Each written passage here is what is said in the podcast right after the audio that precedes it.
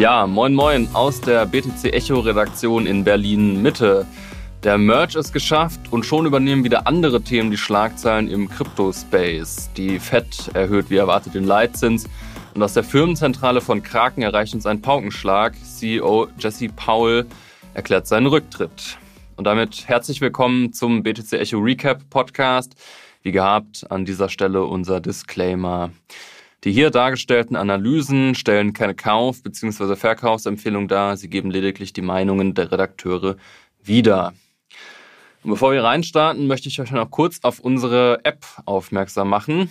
Alle Inhalte von BTC Echo, inklusive übrigens dieses Podcasts, könnt ihr dort kompakt und werbefrei abrufen. Also schaut doch mal im Android oder Apple Store vorbei und ladet euch die kostenlose App herunter.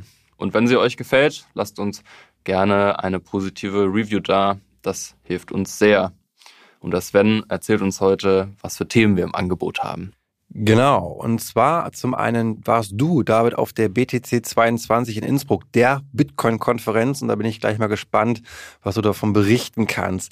Dann ein weiteres großes Thema ist natürlich die Makrosituation, die Leitzinsanhebungen, die Erzeugerpreise und so weiter und so fort. Das wollen wir nochmal so ein bisschen einordnen, was das für die Märkte bedeutet.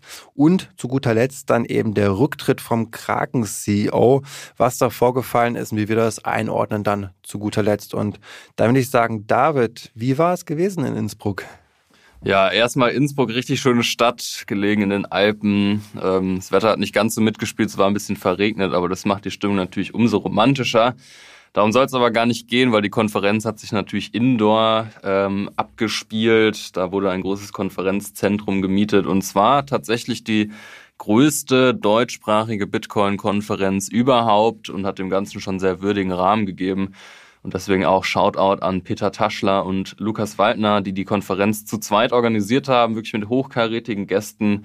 Michael Saylor war da, allerdings nur zugeschaltet, muss man sagen. Äh, Speaker wie Joma Mangold von der Zeit haben wirklich tolle Vorträge gehalten. Aber so eine Konferenz ist natürlich vor allem auch dazu da, um sich zu connecten und ähm, auch so eine Art, ja, Bitcoin Traumwelt zu erschaffen. Wie könnte so eine Bitcoin-Utopie mal aussehen? Man ja, konnte eigentlich alles mit Bitcoin zahlen. Es hat super funktioniert. Lightning-Zahlungen auch einwandfrei. Also ähm, da sieht man schon so, die Bitcoiner leben schon äh, in der Zukunft, kann man sagen, in der Zukunft, wie sich die Bitcoiner eben vorstellen. Und man sieht, wir haben es ja auch schon oft diskutiert, ob Bitcoin jetzt als Zahlungsmittel taugt oder nicht. Man sieht, es funktioniert auf jeden Fall. Man kann damit zahlen. Jede Zahlung ist durchgegangen. Ich glaube, es gab wirklich kein Problem, auch mit Lightning. Also ähm, ja, die Infrastruktur dafür hat Lipa bereitgestellt, also da auch Shoutout, super Job gemacht, ähm, tolle Infrastruktur, auch so Trinkgelder für Angestellte konnte man mit Bitcoin zahlen. Also es wird da schon so ein großer Bitcoin-Geist erzeugt und ähm, ja, ich meine, klar, alle, die da waren, da sind, ähm, haben auch was mit Bitcoin zu tun, sind groß interessiert.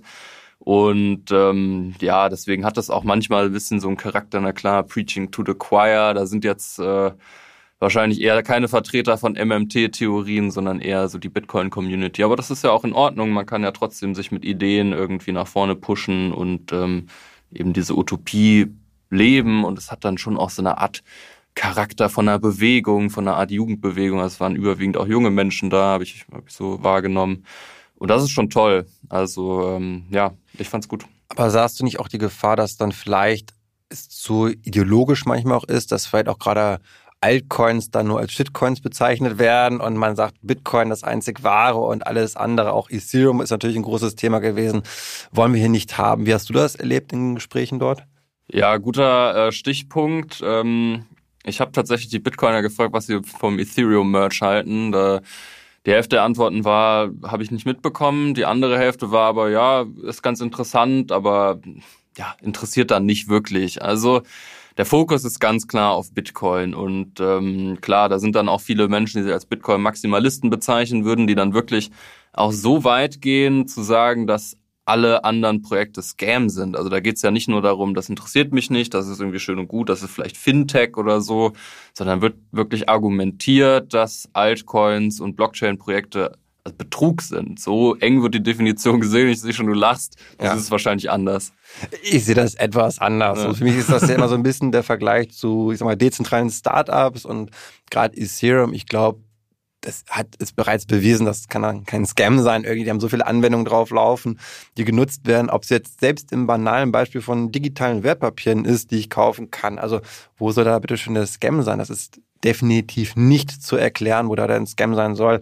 Das ist halt eben der Punkt auch, den ich dann manchmal so kritisiere bei solchen so stark ideologisierten äh, Menschen dann. Also ich bin auch ein riesen Bitcoin-Fan. Bitcoin ist für mich auch die Kryptowährung Nummer eins. Das muss man dazu sagen. Das ist nicht Ethereum, sondern Bitcoin ist meine Nummer eins. Aber ähm, solche Argumente finde ich dann so ein bisschen zu radikal, zu religiös, wenn ich ganz offen bin und tue mich da ein bisschen schwer mit ja, geht mir auch so. Ich kann mir das dann schon zwei Tage geben und fand es auch toll. Und ich meine, ich bin ja auch bekennender Bitcoin-Fan, finde Bitcoin klasse und halte auch fast nur Bitcoin.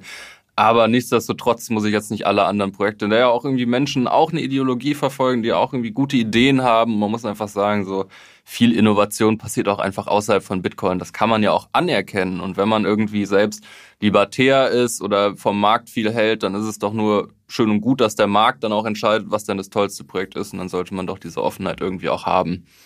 Ja, so sehe ich das. Genau, ähm, lass uns weiter über Märkte reden. Wir gehen aber ein bisschen weg von nur Bitcoin, sondern sprechen auch über die Gesamtmärkte. Und da hat es gestern ja eine wegweisende Entscheidung der Fed gegeben, also der US-Notenbank, die den Leitzins erhöht hat. Und da gibt uns das, wenn jetzt eine kleine Einordnung. Genau, die Märkte werden gerade regelrecht durchgeschüttelt, kann man sagen. Ähm, die Leitzinserhöhung an sich war jetzt keine Hiobsbotschaft. Damit konnte man rechnen, dass eben 75 Basispunkte angehoben wird. Ähm, aber in seiner Ansprache war es dann doch so, dass er extrem stark bekräftigt hat, es wird weitergehen. Wir werden noch in diesem Jahr noch 100 Basispunkte, so über ein Prozent wahrscheinlich gehen, vielleicht sogar noch mehr. Und das hat, glaube ich, die Märkte schon wieder auch ein bisschen doch in Angst versetzt, weil hier wirklich auch von Seiten der Notenbank eine Rezession eingeplant wird im Zweifel. Also zu sagen, für die Geldwertstabilität sind wir bereit, auch wirklich einen Wirtschaftsabschwung hinzunehmen. Und das löst dann wiederum Erinnerungen aus an die 70er Jahre zum Teil. Paul Fokker damals, der extreme Notenbankmaßnahmen durchgeführt hat, um die Inflation in den Griff zu kriegen. Und das führt halt zu großen Verwerfungen in der Gesellschaft, in der Wirtschaft auch. Und es sind nicht mal die USA, die das Problem jetzt haben, weil die USA hat, so zeigt es sich gerade zumindest eine sehr, sehr stabile Wirtschaft. Aber gerade alle anderen Ökonomien leiden darunter richtig, richtig stark. Wir sehen es gerade, dass US-Dollar die einzige Währung praktisch ist, die aufwertet. Also alle anderen Währungen verlieren gerade. Die Investoren stürzen sich dann auf US-Anleihen, die einfach relativ gesehen viel attraktiver sind als andere Staatsanleihen. Und das kann gerade zur Thematik Schuldenkrise, Überschuldung gerade in Schwellenländern zu ganz gefährlichen Dominoeffekten führen in den nächsten Wochen, Monaten bereits schon äh, weil sich die Märkte jetzt natürlich darauf einstellen, das Ganze einpreisen werden. Und das sehe ich als wirklich eine ganz, ganz große Gefahr. Also nicht die reine Leitzinsanhebung jetzt, sondern nicht die Konsequenzen, die daraus folgen. Und Ray Dalio hat es ja schon gesagt, und ich glaube, dass das eine sinnvolle Einschätzung ist, dass wenn wir ein Zinsniveau in den USA von 4,5 Prozent und mehr erleben, das würde jetzt passieren, wenn wir nochmal um ein Prozent erhöhen. Wo sind die Leitzinsen dann jetzt? Äh, müssen jetzt bei 3,5 ja. sein und ähm, bin jetzt nicht zu 100 Prozent sicher, aber in dem Bereich und dann würden wir eigentlich nochmal eine, eine Korrektur sehen müssten von 20 Prozent im Equity bei Aktienbereich. Das so, ist deutlich. Das ist heftig und das ist eigentlich fast noch ein gutes Szenario. Das heißt, wenn wir vielleicht auf 5 oder 6 Prozent gehen, ähm, dann wird das nochmal stärker ausfallen. Ich glaube, dass das noch nicht wirklich eingepreist ist in den Märkten. Also ja, natürlich ist ganz viel schon drin, aber nicht in dieser Radikalität ist es, glaube ich, drin. Und ähm, da bin ich schon durchaus ja ängstlich, kann man sagen. Wobei sich jetzt Kryptowährungen, zumindest heute, wo wir den Podcast aufnehmen am Donnerstag, recht stabil gezeigt haben bislang. Also ich schaue mal den DAX dann auch an, ich schaue mir die ganzen Aktienindizes morgens an und sehe gerade, wie die jetzt echt runterrasseln. Krypto hingegen, nun ja, da passiert nicht so viel. Also kann man so ein bisschen schon fragen, vielleicht sind die schwachen Hände schon bereits aus dem Markt gespült worden, dass da irgendwie nicht mehr so viel runtergeht? Oder vielleicht auch David, deine Meinung dazu? Glaubst du, dass, dass wir schon diesen Punkt erreicht haben? Ja, es ist super schwer zu sagen. Also man kann ja verschiedene Analysetools ansetzen, wenn man sich den Bitcoin-Kurs anschaut. Und ein wichtiges ist natürlich die fundamentale Analyse. Und da sieht man einfach, Bitcoin ist ein Risk-on-Asset soll heißen, wird halt abverkauft, wenn der Markt unsicher ist, wenn Zinsen hochgehen, Inflation hochgeht. Ähm, ja, dann wird Bitcoin abverkauft, wie man jetzt gesehen hat. Die Frage, die sich natürlich alle stellen, wo ist der Boden? Ich habe da auch mit einem On-Chain-Analysten Jan Wüstenfeld auf der Konferenz gesprochen. Der sagte auch, es gibt schon viele Indikatoren, die darauf hinweisen, dass da jetzt ein Boden erreicht ist. Ich glaube, da waren wir über 17.500 oder so. Ähm, nagelt mich nicht drauf fest, aber ähm, Genau, ganz klar ist es natürlich nicht und der fundamentale Effekt ist da größer. Was ich allerdings interessant finde, was ich gesehen habe, ist, dass der Market Value to Realized Value unter eins ist. Das heißt, dass der Großteil der Investoren sagen jetzt im Minus ist. Also dass jetzt ja die meisten Leute, die im Bitcoin hoddeln, ähm, unter Wasser sind, Verluste machen auf dem Papier und wenn die die realisieren, dann geht's natürlich noch mal runter. Und die entscheidende Frage, du hast es auch schon formuliert, ist, sind genug Bitcoins eben bei Strong Hands und nicht mehr bei Weak Hands, die jetzt vielleicht über der Bärenmarkt zieht sich jetzt auch schon ein bisschen hin. Die könnten, so kann man argumentieren, vielleicht schon alles abverkauft haben und das ist jetzt eben zu den Strong Hands gewandert, die da hoddeln. Und ähm, ja, in Zeiten wie diesen zeigt sich dann halt, wer überzeugt ist und wer nur des Geldes wegen in Bitcoin ist. Ist auch eine interessante Ratio, die du gerade anbringst, weil marktpsychologisch wäre es jetzt interessant zu wissen, führt das eher dazu, wenn man im Minus ist, dass man sagt, ich will nicht Verluste realisieren, halte deswegen meine Bitcoin vielleicht sogar noch eher oder eben entsteht dann eine Panik und sagt, oh mein Gott, das, was ich noch habe, verkaufe ich schnell, bevor es auf Null geht, so von der psychologischen. Ich weiß nicht, in welche Richtung es da gehen kann, aber es kann natürlich auch nochmal eine Stabilisierung sein, dass es gerade jetzt sagen, so, jetzt sitze ich die Verluste vielleicht auch aus. Also ist eine Frage der Stimmung, glaube ich, am Ende des, auch äh, des Tages.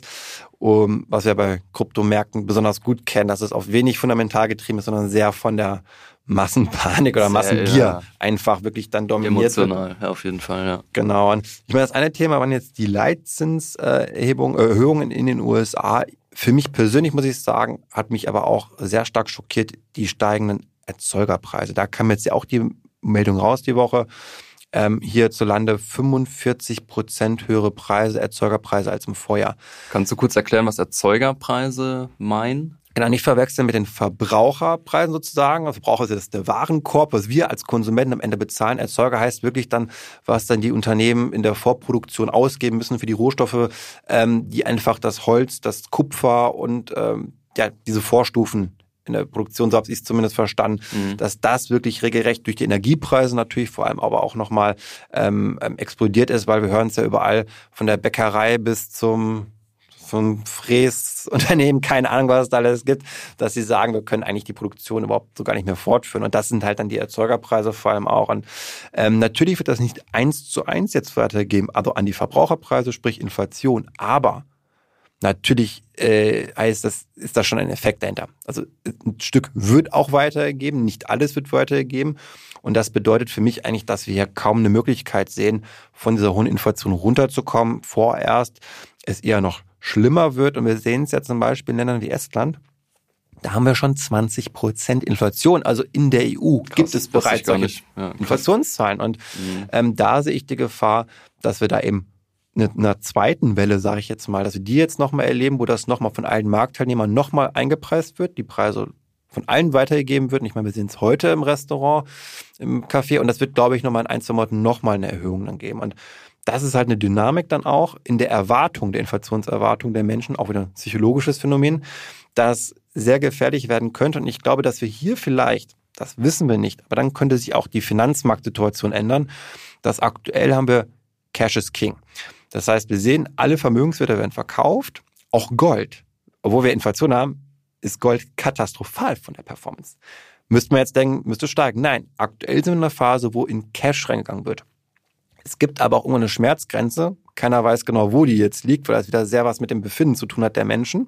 Und wir auch keine Erfahrungswerte mehr aus den letzten Jahren zumindest haben in Deutschland, wann dieser Schmerzpunkt ist. Aber ich glaube über 10 Prozent, und da kommen wir jetzt wahrscheinlich dann in den nächsten Wochen dran, da wird es irgendwann auch wiederum kippen, dass die Menschen sagen, okay, ich bin in Cash geflüchtet, hier geht es aber auch nicht weiter, weil der Verlust ist zu schmerzhaft, dass dann vielleicht eine Rückkehr, eine Restrukturierung stattfindet, Richtung limitierte Sachwerte. Das heißt, dann kann sogar Gold wieder stark performen deutlich eher, bevor es irgendwann Bitcoin vielleicht auch sein könnte. Ähm, das wäre natürlich die Hoffnung gerade der, der Bitcoin-Fans von uns, dass die Menschen auch verstehen, Bitcoin ist super, super limitiert, noch viel eher als Gold limitiert ist. Also müsste man eigentlich dort reingehen als Inflationsschutz.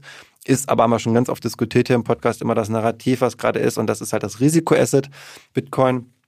Aber auch da kann es vielleicht drehen. Vielleicht gibt es irgendwann mal einen Kippmoment, dass die Menschen sagen, okay, Bitcoin ist vielleicht jetzt doch nicht mehr das Risikoasset, sondern diese Limitation setzt sich so durch im Bewusstsein, dass man in der Fluchtbewegung in Gold, hm. aber dann auch Bitcoin vielleicht berücksichtigt, also die jüngeren Menschen vor allem, die auch Bitcoin eher nochmal als Goldersatz äh, sehen.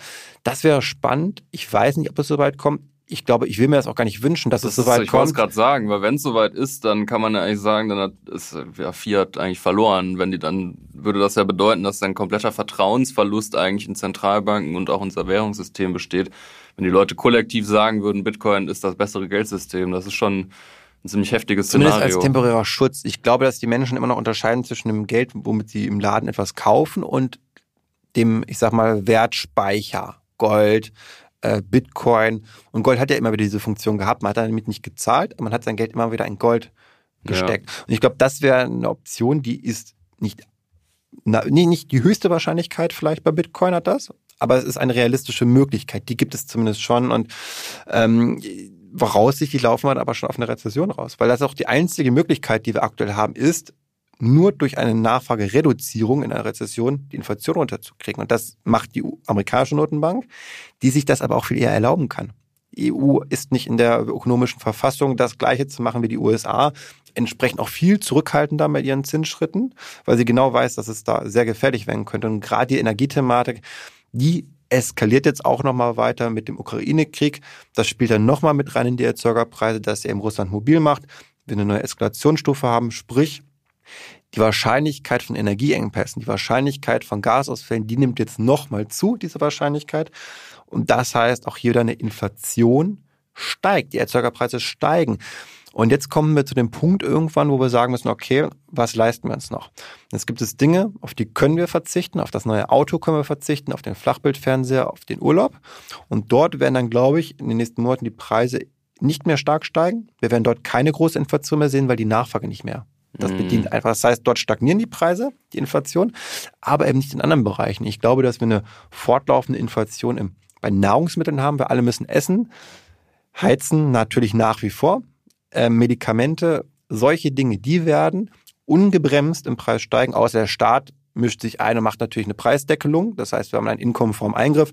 Das kann der Staat immer machen und habe ich nicht die Marktwirtschaft abgedeckt. Das heißt, dann habe ich im Zweifel erzeuge ich Schwarzmärkte dadurch sogar irgendwann, dort, wo es zumindest möglich ist, dass Schwarzmärkte entstehen können. Das ist im Energiebereich jetzt schwer möglich.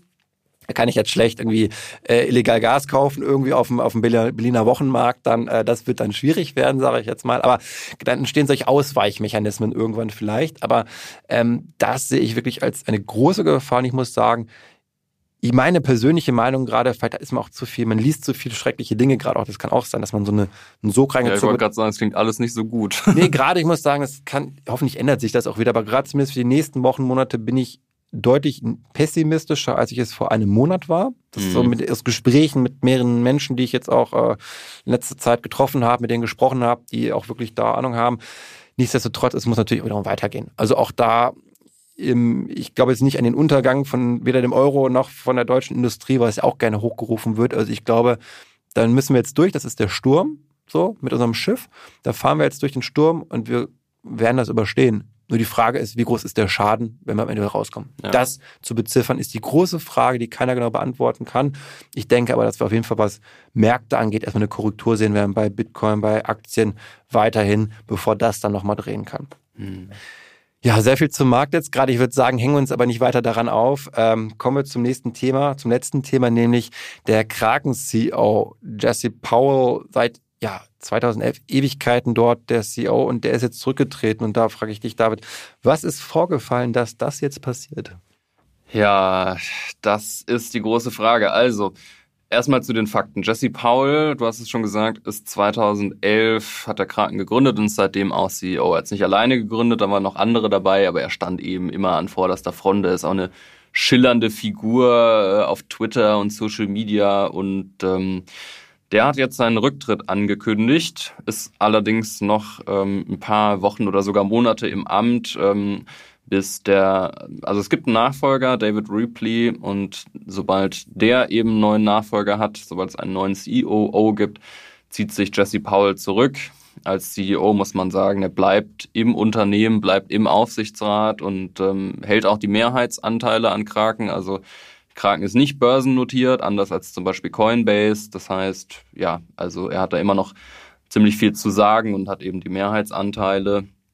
Und ähm, das Timing ist ziemlich interessant, denn In den letzten Monaten sind immer wieder Vorwürfe gegen Jesse Paul erhoben worden ähm, aus internen Dokumenten. Und es gab einen großen New York Times Artikel, der ja interne Sachen zitiert hat und ich denke, die, der New York Times kann man vertrauen bei so Sachen, die prüfen ihre Quellen immer gut. Die Quellen wurden zwar anonym zitiert, aber nichtsdestotrotz sind da schon so ein paar Sachen aufgepoppt, die ziemlich unangenehm waren aus meiner Perspektive, muss ich sagen. Also ähm, misogyne Aussagen und auch also so eine Kampagne gegen anti, gegen woke Aktivisten innerhalb des Unternehmens und ähm, er hat sich dann dagegen ausgesprochen, dass MitarbeiterInnen ihre eigenen Pronomen wählen beispielsweise. Also sollten dann einfach da sich so ansprechen lassen, wie ja, ihr Geschlecht es ihnen vorgibt. Also hat dann so das Recht abgesprochen, ihre eigenen Pronomen zu wählen. Und ähm, hat dann auch ein Dokument veröffentlicht, wo dann so die libertären Unternehmenswerte formuliert wurden. 31 Seiten lang übrigens ähm, hat David Ripley, der jetzt CEO wird, das auch mit unterzeichnet. Also man kann davon ausgehen, dass sich die Unternehmenskultur jetzt mit dem Wechsel nicht ändern wird. Im Gegenteil, das wird wahrscheinlich genauso weitergehen und so wurde der dann auch ausgewählt. Und ähm, ja, nach dem Dokument äh, hat er dann sozusagen seinen Mitarbeiterinnen und Mitarbeitern die Pistole auf die Brust gesetzt und gesagt, entweder ihr fügt euch diesen Unternehmenswerten oder ihr geht. Ähm, und hat dann sozusagen das nochmal unterstrichen, auch diese Aussage, indem er gesagt hat, ihr könnt von heute auf morgen gehen, ich zahle euch vier Monate Gehalt weiter, aber ja, haut ab bitte, wir wollen euch hier nicht so ungefähr. Und ja, hat er so seine Machtposition ziemlich deutlich gemacht, würde ich sagen. Ähm, ja, also ich wusste das gar nicht, dass das so ist. Ähm, habe auch heute erst diesen Artikel gelesen von der New York Times, fand es ziemlich unglaublich. Man kann sagen, ja, er ist so ein, so ein Bitcoiner vielleicht vom alten Schlag irgendwie. Also früher, wo dann Bitcoin noch so ein Cypherpunk-Ding war und vor allem Libertäre angezogen hat, die ja vom Staat möglichst wenig wissen wollen. Der Meinung kann man ja sein, aber ähm, ja, dann so ein Unternehmen so zu führen, finde ich schon schwierig, weil Kraken hat immerhin 3200 Mitarbeitende. Ist eine der größten Exchanges der Welt. Ich habe vorhin nochmal geguckt, Handelsvolumen beträgt 815 Millionen US-Dollar täglich.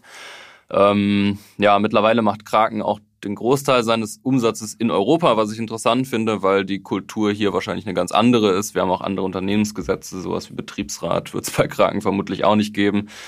Ähm, das heißt, ja, die sind vor allem auch hier groß und das, das finde ich schon spannend. Ähm, vielleicht sollten sich dann, das ist natürlich meine persönliche Einschätzung, aber europäische Kunden auch überlegen, ob sie bei so einer Exchange überhaupt noch Kunde sein wollen. Ähm, genau, aber wir werden sehen, wie es jetzt weitergeht, ähm, wann, wann er wirklich dann zurücktritt.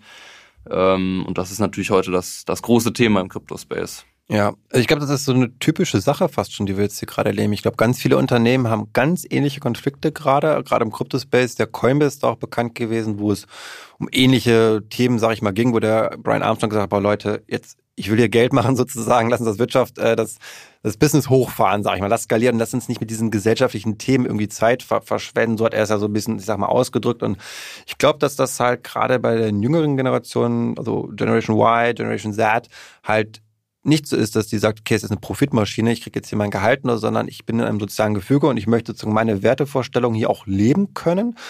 Und ähm, ich finde eigentlich dann gerade als Kryptounternehmen, wenn man das auch mal so ein bisschen von einer politischen oder ideologischen Seite sieht, heißt das ja eigentlich, man ist ja liberal eingestellt, man ist ja dafür, man vertritt die Meinung, dass jeder eigentlich das auch machen soll, was er für richtig hält oder sie. Und ähm, da ist so meine persönliche Meinung auch zu sagen, lass die Leute machen, was sie wollen. Wer das jetzt will mit seinem Pronomenvornamen, der soll das machen und wer nicht, der halt nicht. Aber lass die Leute einfach in Ruhe im Zweifel.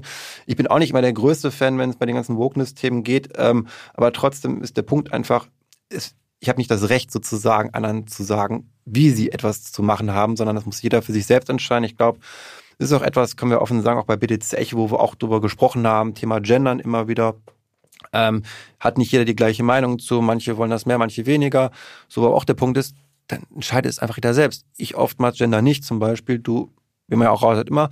Und das soll einfach jeder für sich selbst entscheiden. Ich finde, das ist der Weg, den gerade ich hier von einer Krypto-Szene auch erwarte, dass man nicht seine eigene Ideologie über die der anderen stellt. Und finde es halt schade und ich glaube, dass am Ende natürlich aber auch die, die, die Mitarbeiter und Mitarbeiterinnen abstimmen werden. Mit ihren Füßen im Zweifel auch. Und ähm, dass wir natürlich auch hier immer drauf schauen, wie ist die Diversität im Unternehmen. Das wird immer wichtiger, auch für Investoren zum Beispiel. Das heißt, wenn ich Geld haben möchte als Startup, kann ich mir so etwas eigentlich auch nicht mehr erlauben, weil dann der VC sagen wird, gerade in den USA auch nochmal, du kriegst kein Geld. Also das darf man nicht vergessen, es hat immer auch eine ökonomische Komponente, wenn wir über solche Themen sprechen. Es ist nicht nur hier, ähm, wie wir uns jetzt hier wohlfühlen, Work-Life-Balance und unser Wertesystem. Nein, es geht auch um Geld am Ende des Tages bei solchen Sachen. Wie du schon selbst gesagt hast, äh, kann jeder selbst entscheiden, wo zu welcher Börse er geht am Ende des Tages. Und ich glaube, es wäre wichtig hier, dass die Kryptolenker, sage ich jetzt mal, einfach da Entspanntheit haben und die Leute lassen am Ende des Tages und niemand wird zu etwas gezwungen. Ja, und ich finde auch, dass sich Bitcoin so ein bisschen emanzipiert hat oder emanzipieren sollte von diesem krass extrem libertären Narrativ. Also es gibt immer mehr auch progressive Menschen, die Bitcoin gut finden. Ja, ich würde mich jetzt als Beispiel dafür bezeichnen, ehrlich gesagt. Und ähm, auch so Menschen irgendwie wie Anita Posch beispielsweise, die eben diesen inklusiven Gedanken von Bitcoin nach außen tragen und ähm, das eben nicht nur als Anti-Staat und ähm, eben ja Get-Rich-Quick-Scheme bezeichnen. Und ähm, ja, ich würde mir da einfach wünschen, dass da auch so aus der, aus der Bitcoin-Szene dann ein bisschen Gegenwind kommt. Und du hast es richtig gesagt, klar, die Mitarbeiterinnen und Mitarbeiter können dann letztendlich mit ihren Füßen entscheiden. Ich bin gespannt, ob es auch passiert, weil aktuell sieht es wohl so aus, dass Kraken eher Zulauf bekommt, muss man auch ganz ehrlich sagen. Also was vermutlich auch daran liegt, dass viele andere Exchanges Menschen entlassen haben, die jetzt einen neuen Job suchen. Da liegt es natürlich nahe, sich bei der Konkurrenz zu bewerben, logisch. Aber ob, ob so eine Strategie langfristig gut ist, ich weiß es nicht. Ähm, aber genau, ich finde es gut, dass sich da jetzt auch so eine gesellschaftliche Debatte in der Bitcoin-Szene entwickelt, die so Themen auch reflektiert. Ist einfach wichtig. So Sven, ich will dich jetzt auch nicht länger aufhalten. Du hast ja noch Großes vor, bei dir geht's gleich nach München zur Wiesen auf Oktoberfest und ich würde sagen, Ozapft ist und damit viel Spaß auf der Wiesen. Vielen Dank, David. Ich werde anstoßen auf dich. Ja, ich hoffe, die Inflation äh, ist am Bierpreis noch nicht ganz so sehr spürbar. Doch, doch. doch. Aber wie ich es gemerkt habe, hast du, du hast so eine Flatrate, ne? Irgendwie. Ja, ja ich habe da so einen Paketpreis irgendwie dann. Na, immerhin, dann ist ja schon was vorbezahlt. Okay, ähm, damit verabschieden wir uns aus dem Studio in Berlin Mitte und hören uns wie immer in sieben Tagen.